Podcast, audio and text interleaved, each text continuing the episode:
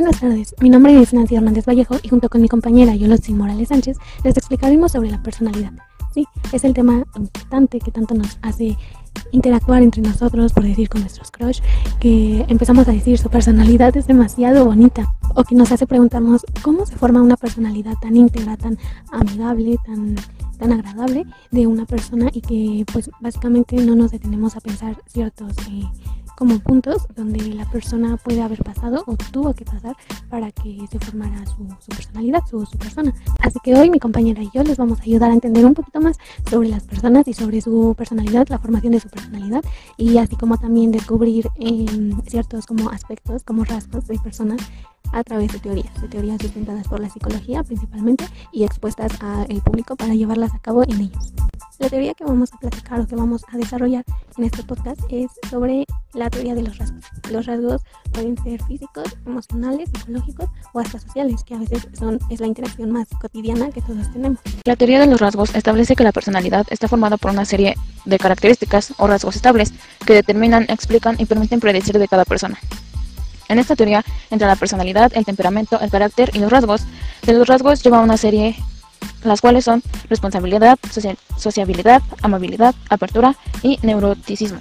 Para esta teoría, los rasgos serán el principal enfoque, ya que según Raymond Cattell, un autor muy importante en esta teoría, nos dice que a partir de ello se podría anticipar la reacción o el comportamiento de una persona. Como ya se estarán imaginando, estas divisiones toman un papel muy importante en la personalidad de cada persona, elementos precisos como las creencias, las tradiciones, los valores inculcados desde casa o obtenidos por la misma sociedad, son un aporte hacia la personalidad de individuos que integran su persona. También tenemos a los estereotipos, a los roles de género, que es un tema polémico en nuestra sociedad. Pero, ¿por qué decimos que estos temas influyen en nuestra personalidad? Pues bueno, las creencias no siempre van a ser las mismas para cada individuo. Las tradiciones van a variar dependiendo del lugar y el tiempo. Los estereotipos van a depender de la sociedad en que vivimos y en que estamos siendo aceptados. Los roles de género van a variar dependiendo de la sociedad en que nos desarrollamos y en donde estamos siendo un miembro.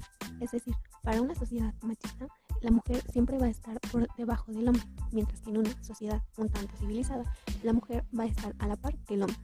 Es en eso donde nos damos cuenta cómo los individuos retoman todo eso y crean una mentalidad, una personalidad y una idea de ellos en esa sociedad. Es por esto que la personalidad puede variar. Luego entonces podemos observar que en la misma sociedad, la cultura, las tradiciones, los estereotipos y los roles de género que cada integrante de esta sociedad va a recibir van a fomentar una formación en la personalidad de cada individuo. Esta personalidad es tanto única como irrepetible, es decir, que cada quien va a formar una personalidad tan especial y tan detallada que ningún otro individuo va a poder igualarla. Esto dependerá pues tanto de su pensamiento como de su salud, tanto de su entorno y de su desarrollo los riesgos a través de un caso en la vida cotidiana. Puede ser cuando unas personas van por la calle y son agredidas. Supongamos que dos personas son agredidas en la calle en diferentes tiempos, pero por el mismo individuo. Una reacciona de forma agresiva porque su temperamento no lo puede controlar, o tiene el rasgo de una persona muy a la defensiva, ya que tiene hermanos hombres y siempre ha conocido la agresividad, por decirlo de una forma. Y otra reacciona de forma pacífica porque no le gusta la violencia o porque tal vez tuvo poderes protectores y no sabe cómo defenderse.